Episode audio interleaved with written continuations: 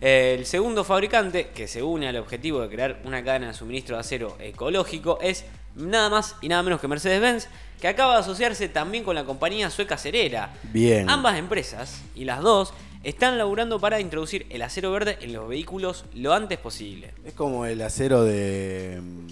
de con, con el que hicieron las garras de Wolverine. Algo así, digamos. O el acero de las garras de Wakanda. Era Mantium. El adamantium, exactamente. O Bueno, de Wakanda. Eh, Wakanda es Vibranium. Pero ¿cuál es el este, el verde? El acero verde. Bueno, sigamos. El acero verde es este que se viene, es el de las Mercedes, ¿no? Pero bueno, ¿cómo lo obtienen y cómo se implementa en la cadena de suministro? Esa es la pregunta que nos hacemos todos, ¿eh? Porque para la producción del acero verde, SSAB trabaja con el productor de mineral de hierro El Cave y la compañía eléctrica Vattenfall en la iniciativa bautizada como Hybrid, a la que se unió Volvo hace apenas dos meses y que ahora cuenta también con el apoyo de Mercedes-Benz. Para obtener el llamado acero verde, y ahí es donde vamos al quid de la cuestión, y avanzar hacia una cadena de valor sin apenas emisiones de CO2, se pretende sustituir el carbón de coque, que se empleaba tradicionalmente en la obtención del acero, por hidrógeno.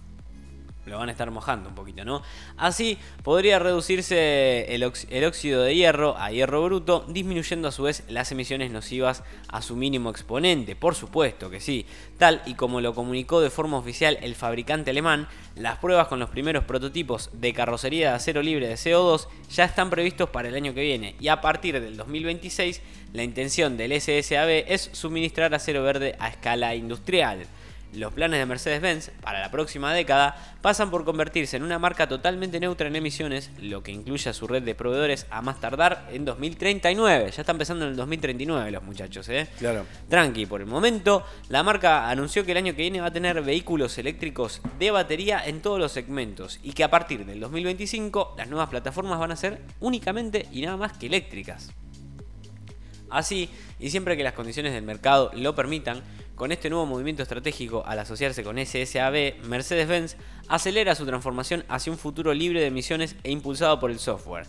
En motor, eh, lo, lo que se ve es que va a ser también un motor agroecológico y en lo posible van a ser motores eh, que van a tener... eh, eh, recarga eléctrica, van a ser motores Claro. impulsados eh, Ecología pura, Sí, ¿no? ecología pura, ecología pura. Es algo que, que se traen los chicos de, de Mercedes-Benz, eh, que van a ser, digamos, un- una nueva revolución en lo que es el mercado automovilístico. Con esto de los, eh, de los, de los autos con acero verde. Así termina el informe de esta gran marca, de esta gran empresa que se une a Volvo eh, en busca del acero verde.